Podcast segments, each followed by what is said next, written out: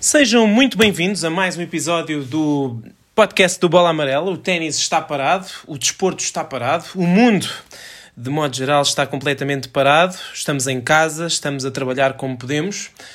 Mas o Bola Amarela não para, pelo menos nós tentamos diariamente que ele continue a dar-lhe todas as notícias o mais rapidamente possível sobre tudo aquilo que se passa na atualidade do ténis mundial, que infelizmente nesta altura é muito menos do que aquilo que gostávamos que se passasse.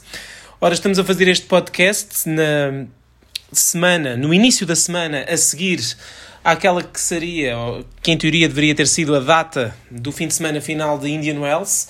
Em condições normais eu estaria aqui, José Morgado, com o Nuno Chaves uh, e eventualmente com um ou outro convidado a discutir as incidências uh, do torneio de Indian Wells, a vencedora feminina, o vencedor masculino, se havia ou não troca no número 1 mundial ATP, uh, tudo isso, mas infelizmente não é nada disso uh, que temos assistido ao longo das últimas semanas. Indian Wells foi quase visionário ao suspender o seu torneio logo no dia 9 de março, na, ou no final da noite do dia 8, na verdade.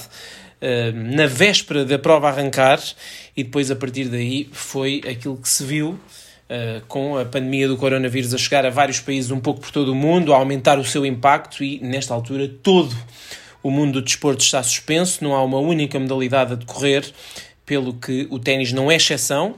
No entanto, continua a fazer sentido nós estarmos aqui deste lado, continua a fazer sentido fazermos este podcast, até porque sabemos que muitos de vós também nesta altura têm um pouco mais de tempo para nos ouvir, para nos enviarem as vossas questões, para debaterem um pouco connosco a atualidade. Nós, nas próximas semanas, vamos tentar diversificar um pouco o nosso podcast, provavelmente apostar uh, em conteúdos que sejam um pouco mais intemporais, uh, uma ou outra entrevista, um ou outro conteúdo diferente. No entanto, esta semana consideramos que havia ainda, e há de facto ainda, uma série de temas de atualidade que aqui podemos abordar e que, uh, até com a ajuda das vossas questões, e foram mais uma vez muitas aquelas que nos foram enviadas, podemos falar um pouco sobre o tema. Ora, estivemos aqui na semana passada a falar uh, do cancelamento de Indian Wells, de Miami e do, da suspensão da temporada por seis semanas.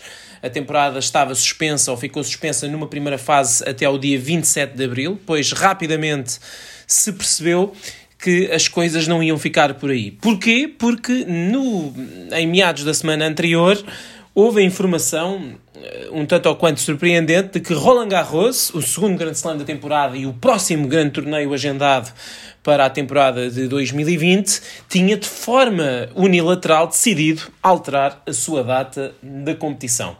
E esse é um dos grandes temas da semana, porque uh, Roland Garros admitindo que não seria realista realizar a prova de a partir do dia 25 de maio, isto estando a contar apenas com o quadro principal, porque na verdade a prova iria começar em termos de qualifying eh, na semana anterior.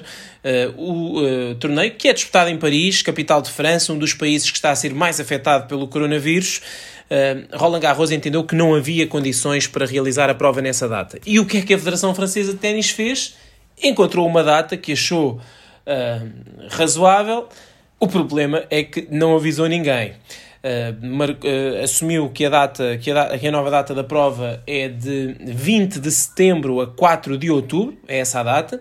Isso, uh, em suma, bate com uma série de torneios, bate com 5 torneios do calendário ATP, 6 torneios do calendário do circuito WTA e ainda com não só com as eliminatórias uh, do grupo 1 e do grupo 2 da Taça Davis, que essas serão mais fáceis de ser adiadas porque são apenas dois dias, é apenas um fim de semana, podem passar para outra altura, mas mais do que isso, bate também com a Lever Cup, que, enfim, muitos dirão, e, e foi um dos comentários que eu mais ouvi, pois, mas a Lever Cup, quando foi criada, também era um torneio de exibição e foi colocado em cima de outros torneios ATP, é verdade, mas atualmente a Lever Cup é não só.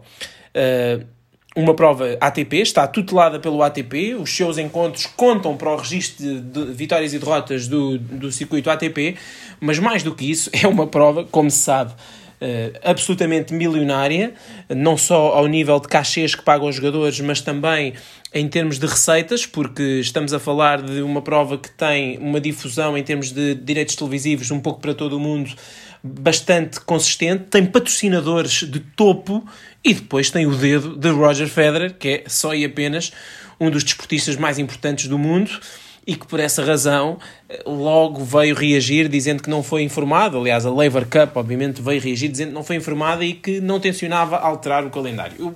Em relação a isto, e antes de irmos à, às questões de calendário mais. Uh, que estão mais próximas e que foi o adiar da, do, do reinício do circuito pelo menos até junho, dizer apenas em relação a Roland Garros que uh, o cenário é ainda muito confuso. Porquê? Porque Uh, não há ainda nenhuma palavra, nem do ATP, nem do WTA, nem do US Open, que se vai jogar uma semana antes, nem de, da ITF, que supostamente tutela os grandes slams, mas que também não foi dita nem achada nesta questão. Não há ainda uma palavra do circuito. O circuito ATP e o circuito WTA vão ter, evidentemente, de arranjar, em conjunto com a Federação Francesa de Ténis, uma solução para os seus torneios.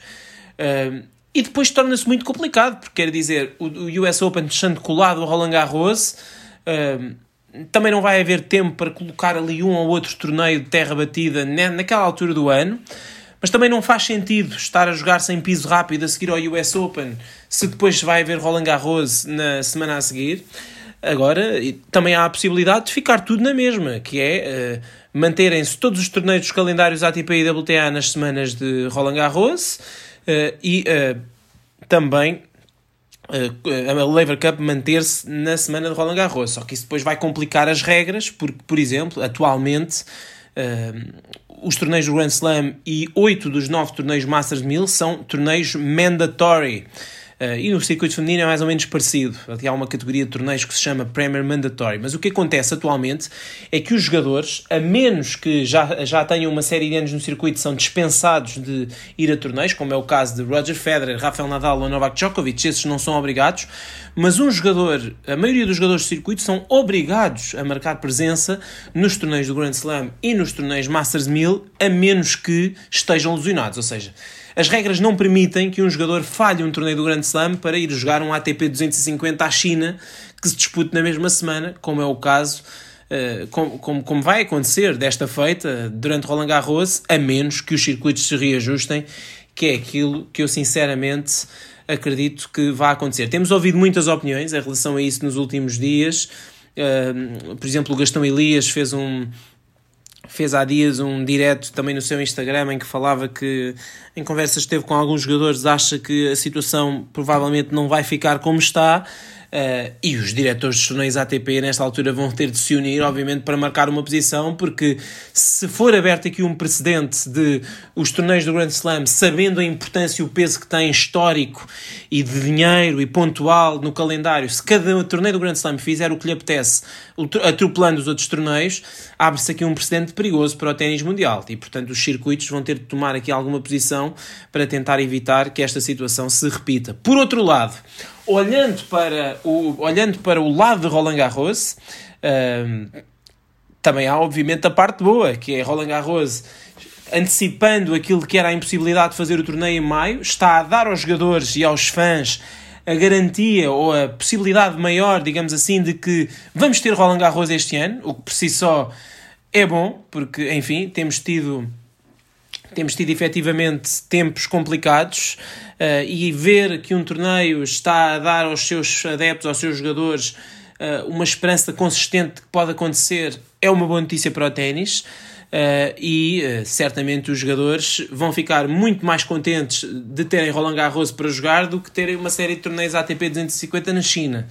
Agora, tudo isto poderia ter sido feito de maneira diferente se se tivesse arranjado maneira de articular com as, com as diferentes autoridades. O que se passou aqui é que, eh, segundo o ATP, aliás, a única posição que foi tomada em relação a essa questão pelo ATP, pelo WTA e pelo próprio US Open, foi uma declaração, uma declaração conjunta onde diziam que este não é tempo, este tempo de dificuldade em que a saúde deve estar em primeiro lugar, não é um tempo de desunião e de decisões unilaterais, mas sim um tempo de união, um tempo em que todos devem tentar remar para o mesmo lado. Esse foi o conteúdo da maioria das declarações que foram sendo feitas ao longo dos tempos. Também os próprios jogadores foram ficando um pouco chocados. O Vasek Pospisil, que é do Players Council do circuito ATP, dizia precisamente isso. Uh, entre o circuito feminino também ninguém foi avisado, ou seja, uh, criou-se de facto aqui uma situação um bocadinho lamentável, mas que uh, eu acredito que vai ser resolvida nos próximos tempos. O presidente da Federação Francesa de Ténis defendeu-se, disse que conversou com Rafael Nadal. Rafael Nadal ainda não veio confirmar se isso foi ou não foi verdade. Recorde-se, Rafael Nadal é um dos presidentes do Players Council do ATP, o que quer dizer que se ele foi informado uh, sobre esta questão pelo, pelo presidente da Federação Francesa e não avisou o Players Council, também estamos aqui a falar de uma situação um pouco complicada, mas obviamente será necessário que o Rafa confirme se foi ou se não foi avisado pelo Bernard Gudicelli, que é o presidente da Federação Francesa de Ténis, porque, um, porque a única fonte que nos diz que de facto ele foi avisado é a do próprio presidente e uh, este processo foi conduzido com tanta falta de comunicação que fica difícil acreditar em todas as coisas que o presidente da Federação Francesa diz. Entretanto, empurrados pela decisão de que o torneio de Roland Garros não vai acontecer, acabou por deixar de fazer sentido que a temporada Terra Batida acontecesse, até porque a Europa, ao que tudo indica, não estará pronta em abril, em finais de abril e início de maio, durante o mês de maio, para disputar torneios de, de terra batida uh, em condições de segurança. Ou seja, estamos a falar de uma série de torneios que foram cancelados, à cabeça os Masters 1000 de Monte Carlo, Roma, Madrid. Monte Carlo já estava, Roma, Madrid não. Uh, mas também, obviamente, o nosso Millennium Estoril Open. Foi também uma das notícias que foi confirmada ao longo da semana, ou seja, o Millennium Estoril Open foi adiado, ou melhor, foi cancelado. Está confirmado que não se vai disputar em 2020. O foco da direção da prova é de que esta se realize em 2021 o que faz algum sentido. Aliás, é preciso perceber o enquadramento em que alguns destes torneios estão colocados para se, para se perceber também porque é que alguns torneios, por exemplo, já abdicaram completamente de se disputar este ano e porque é que outros. Um, e porque é que outros estão a tentar encontrar data. Por exemplo, Monte Carlo ou o Millennium Estoril Open são dois torneios jogados em clubes que transformam completamente uh, o dia-a-dia -dia daqueles clubes durante cerca de dois, três meses para que naquela semana os clubes possam receber torneios. O Estoril Open exige obras eh, que demoram tempo, que custam dinheiro e que condicionam a vida do próprio clube com o qual o torneio tem um acordo. E não é possível estar a pendurar a vida desse clube durante mais não sei quanto tempo à espera que haja uma data para que a prova se possa realizar em 2020. E é por isso que a direção do Estoril Open nem sequer colocou a possibilidade de realizar o torneio, por exemplo, depois do Wimbledon ou mais para a frente no calendário, quando pudesse haver ali um espaço para os jogadores continuarem a jogar em terra batida. Portanto, o Estoril Open volta sim de 24 de abril a 2 de maio no Clube Ténis do Estoril, mas de 2021. O mesmo acontece, por exemplo, com o torneio de Miami, onde o estádio de Miami é alugado, o Hard Rock Stadium é alugado para se jogar ténis apenas durante aquele mês. É um estádio de futebol americano, a época de futebol americano vai começar uh, mais para a frente na, no ano, se tudo correr bem, obviamente, e depois não se poderá jogar ténis nesse período. Em Monte Carlo é a mesma coisa do Estoril Open, o Monte Carlo Country Club. Um, ehm, eh, está ali durante algum tempo condicionado, há uma bancada até que atravessa uma estrada, ou seja, é um bocadinho como o Grande Prémio do Mónaco, que entretanto também já foi cancelado, o Grande Prémio de Fórmula 1 do Mónaco estava agendado para maio também não vai acontecer, e também não pode ser reagendado por causa disso, porque é, é impossível tentar reprogramar tudo o que estava programado em termos de condicionamentos de trânsito da vida das pessoas do Principado e colocar o torneio, ou o Grande Prémio no caso, noutra altura do ano. Madrid, por exemplo, está na mesma situação. A Carra Mágica, sendo um complexo inicialmente construído para ténis, eh, tem muitos outros eventos ao longo do ano. Seria inviável realizar a prova uh, noutra, noutra altura. Havia até a possibilidade do Masters 1000 de Madrid poder ser convertido numa prova de piso rápido mais para a frente no calendário, mas isso nem sequer foi posto em causa, até porque Madrid também vai receber as Davis Cup Finals mais para a frente, mais para a frente na temporada. Eh, mas de facto há torneios que estão a reagir de forma diferente. Por exemplo, em Itália, e até parece quase, enfim, uh, um absurdo estar a falar de ténis em Itália quando estão a morrer todos os dias 600, 700 pessoas em Itália por causa do Covid-19 ou da Covid-19, mas a verdade é que a Federação Italiana de Ténis eh, veio a público dizer que ainda tenciona fazer a prova em, em este ano, quer seja em terra batida, talvez como forma de preparar eh, Roland Garros, que vai ser em setembro, quer até em piso rápido, movendo a competição para, outra, para, outra, para outro palco. Vamos ver o que, é que isso, o que é que isso trará em termos de novidades. Há outros eventos que também já mostraram vontade de se reagendarem no calendário. Indian Wells continua à procura de colocar o seu evento noutra altura do ano. Uh, e, uh, por exemplo, Munique também vai tentar realizar-se ainda na, ali no mês de julho. E é muito curioso porque no mundo, no mundo ideal em que o ténis consiga mesmo voltar a 8 de junho uh, com a temporada de relva, e vamos torcer para que isso aconteça, mas nesse cenário ideal, em que o ténis poderia voltar para a relva e em que todo o verão estaria uh, com ténis a andar, vai haver ali uh, pelo menos uma semana, uma semana e meia mais descongestionada. Porquê? Porque, ao que tudo indica, os Jogos Olímpicos vão ser adiados para 2021 o que faz com que essa semana fique um pouco mais liberta, ainda que houvesse torneios nessa semana. Kitzbühel e Los Cabos vão jogar-se na semana dos Jogos Olímpicos, no entanto, uh, não haver esse grande evento poderia, por exemplo, fazer com que Indian Wells, por exemplo, quisesse colocar o seu torneio, reduzindo para uma semana, reduzindo talvez a dimensão do quadro, mas quisesse colocar o seu torneio nessa, nessa semana. Seria, sem dúvida, uma boa opção a confirmar-se então o adiamento dos Jogos Olímpicos, mas de facto Indian Wells é o torneio que disse que quer disputar-se, também o torneio de Roma disse que ainda tenciona disputar-se, a ver vamos como é que será uh, em termos de datas e a ver vamos quando é que o mundo vai estar pronto para receber desporto.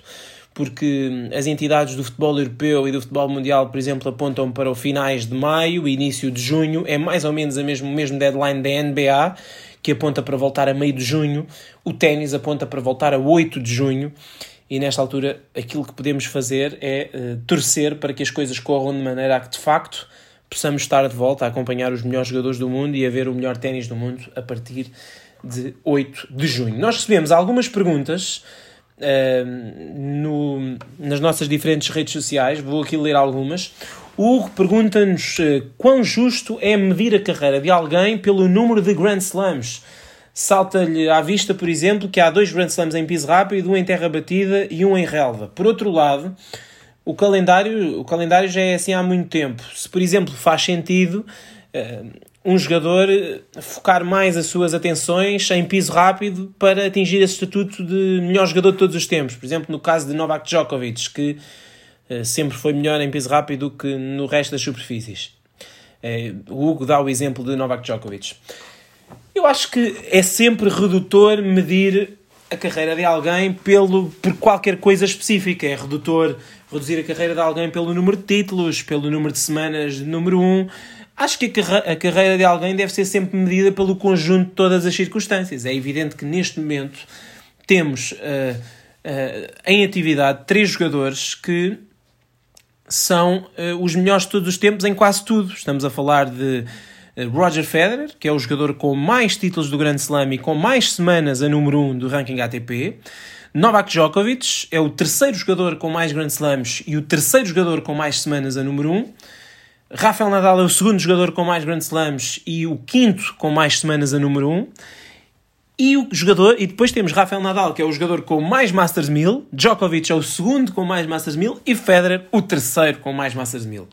Depois, se quisermos ir mais para a frente, hum, Rafael Nadal tem seis taças Davis, um, Novak Djokovic e Federer têm cada um uma, Nadal tem duas medalhas de ouro olímpicas, Federer tem uma de ouro, uma de prata, Djokovic tem apenas uma de bronze. Djokovic e Federer têm mais títulos nas ATP Finals do que os outros todos têm o mesmo número de anos no topo do anos uh, terminarem no topo do ranking 5. Ou seja, se olharmos apenas para estes três, uh, não creio que seja injusto uh, reduzir-se a carreira de alguém ao número de títulos do Grand Slam. É certo que há mais Grand Slams em piso rápido do que em terra batida ou, ou, em, ou em relva, mas hoje em dia os jogadores também já não há aquele conceito do especialista disto ou do especialista daquilo. Novak Djokovic é um jogador incrível em todas as superfícies, tem 5 títulos em Wimbledon, por exemplo. Roger Federer é um jogador sensacional nas superfícies todas.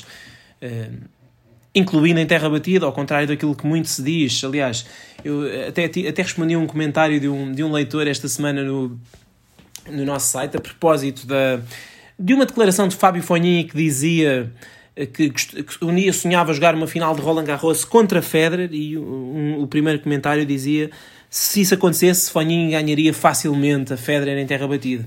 Acho que ao longo dos anos criou um pouco o mito de que Roger Federer não joga em terra batida. Ele de facto não tem jogado, ou não jogou durante vários anos, porque não quis. O ano passado, quando jogou, fez quartos de final em dois Masters 1000 e meias finais em Roland Garros, tendo muito poucos jogos nas pernas e não ganhou jogadores uh, básicos. Ganhou, por exemplo, a Stan Wawrinka no, no, nos quartos de final. Stan Wawrinka, que tem tantos títulos em Roland Garros como o próprio Federer. Roger Federer tem cinco finais de Roland Garros.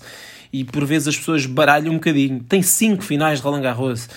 Uh, tanto Federer como Novak Djokovic são jogadores inacreditáveis em terra batida, têm carreiras incríveis em terra batida. Djokovic já ganhou a Nadal em terra batida seis vezes, para se ter uma ideia.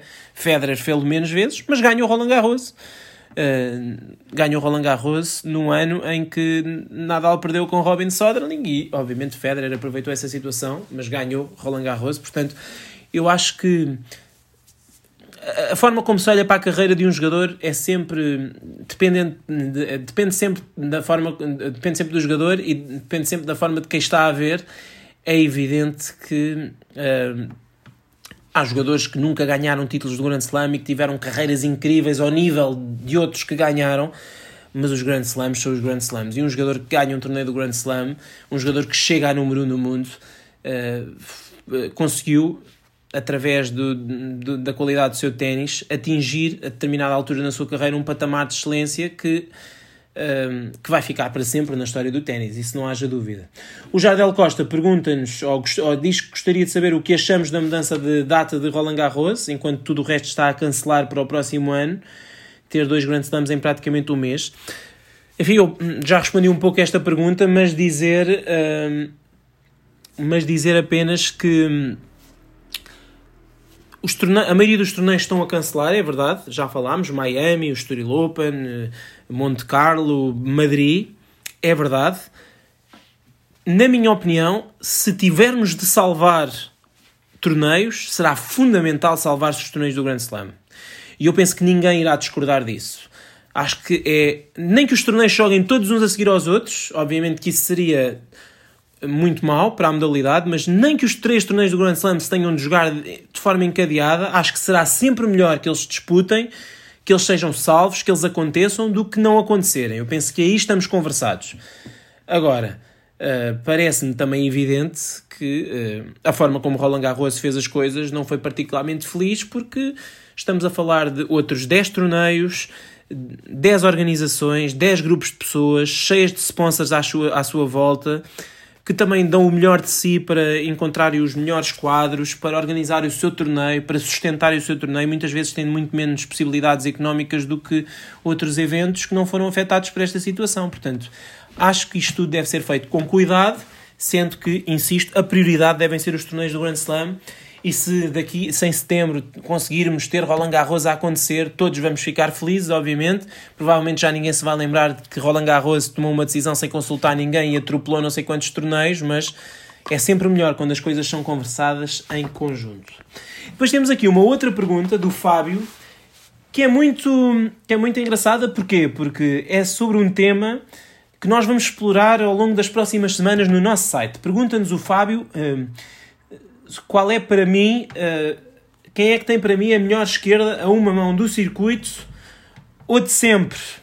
E é muito curioso porquê? Porque nós nos próximos tempos, no nosso site, vamos construir o jogador perfeito. Ou seja, vamos durante as próximas semanas, todas as semanas, lançar aquela que para a nossa equipa fazendo uma espécie de pontuação, escolhendo cada, imaginem, cada um, cada um de nós vai escolher as nossas cinco direitas preferidas, as nossas, as nossas uh, cinco esquerdas preferidas. as nossas, os nossos 5 serviços eh, preferidos, por ordem, no, uh, elencar de 1 a 5, dar 5 pontos à que gostamos mais, 4 à segunda, etc. E depois vamos fazer a média das direitas, das esquerdas, do vôlei, da movimentação, etc. E vamos encontrar, ao longo destas semanas, deste processo, o jogador perfeito. De facto, não há muita coisa a acontecer em termos de atualidade, como diz aqui o Fábio no comentário. Portanto, vamos procurar encontrar alguns conteúdos que para vocês tornem interessantes de maneira, de maneira diferente. Para responder ao Fábio, quem tem a melhor esquerda a uma mão do circuito ou de sempre? Ora, Uh, não é fácil porque atualmente até temos, temos, nomeadamente, alguns jovens a aparecerem com boas esquerdas a uma mão. Basta olhar à do Dominic Thiem. Eu acho que esquerda batida, puramente esquerda batida, a melhor do circuito é a do Stan Wawrinka esquerda a uma mão batida, em termos de uh, criar o desequilíbrio da linha de fundo com a esquerda a uma mão. Acho que a esquerda a uma mão mais versátil é a de Federer. Uh, Roger Federer tem, ou conseguiu ao longo da sua carreira uh, utilizar a sua esquerda a uma mão de maneira muito inteligente, variando o slice com a esquerda batida. Isso, se Vavrinka não tem tanto, Vavrinka é peso de bola puro. E depois eu também gosto muito, muito, muito da esquerda a uma mão do Richard Gasquet. Acho que é uma pancada uh, um bocadinho diferente da, da, do, Gas, da do Federer e da do, e da do Vavrinka, mas igualmente, igualmente fabulosa. É um bocadinho difícil de, de escolher a melhor esquerda a uma mão de todos os tempos, porque enfim o ténis teve uh, jogadores ao longo da história uh, com esquerdas a uma mão fantásticas. A minha favorita da atualidade é a do, uh, é a do, é a do Vavrinka, esquerda batida. Se formos olhar para o pacote completo, uh, a do Federer é inquestionável que ajudou-lhe a ganhar bastante mais coisas do que a do Stan.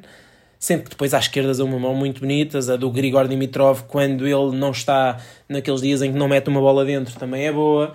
Um, e na nova geração, basta pensar no Stefanos Tsitsipas, no um, Denis Shapovalov, apenas para citar alguns, de facto, a esquerda a uma mão parece bem viva uh, nos, em alguns dos novos valores do ténis mundial, pelo menos se olharmos ao Stefanos e ao, e ao uh, Denis, ela vai estar viva, uh, certamente entre os melhores jogadores do mundo nos próximos, nos próximos anos, talvez na próxima década.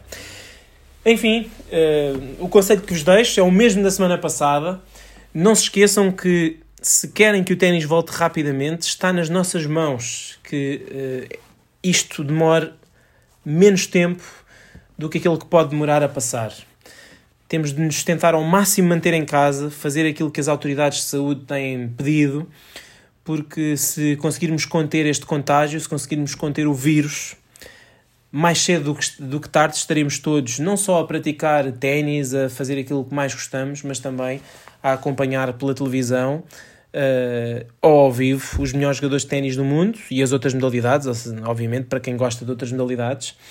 Nós, por cá, continuaremos todos os dias, isso é garantido, a trazer-vos muitas notícias todos os dias, porque o ténis para dentro do corte, mas há sempre coisas a acontecer. Nós vamos lançar, como já vos disse, algumas novas rúbricas vamos querer contar com a vossa participação. O nosso podcast também vai ter algumas novidades. E temos lançado também todos os dias um, um quiz, um questionário. Vamos lançar nos próximos tempos sempre um por dia, subordinado aos mais diversos temas. Por isso, já sabe, no nosso site tem sempre conteúdo para se manter entretido, para acompanhar o melhor ténis do mundo. Nós queremos muito contar consigo. Uh, já sabe que o nosso site só faz sentido se tiver leitores desse lado. Se vocês questionarem, colocarem as vossas críticas, muitas vezes ajudam-nos também corrigindo aqui uma outra questão e nós eh, o nosso objetivo é sempre trabalhar no sentido em que tenhamos pessoas do outro lado, senão nada disto faz sentido.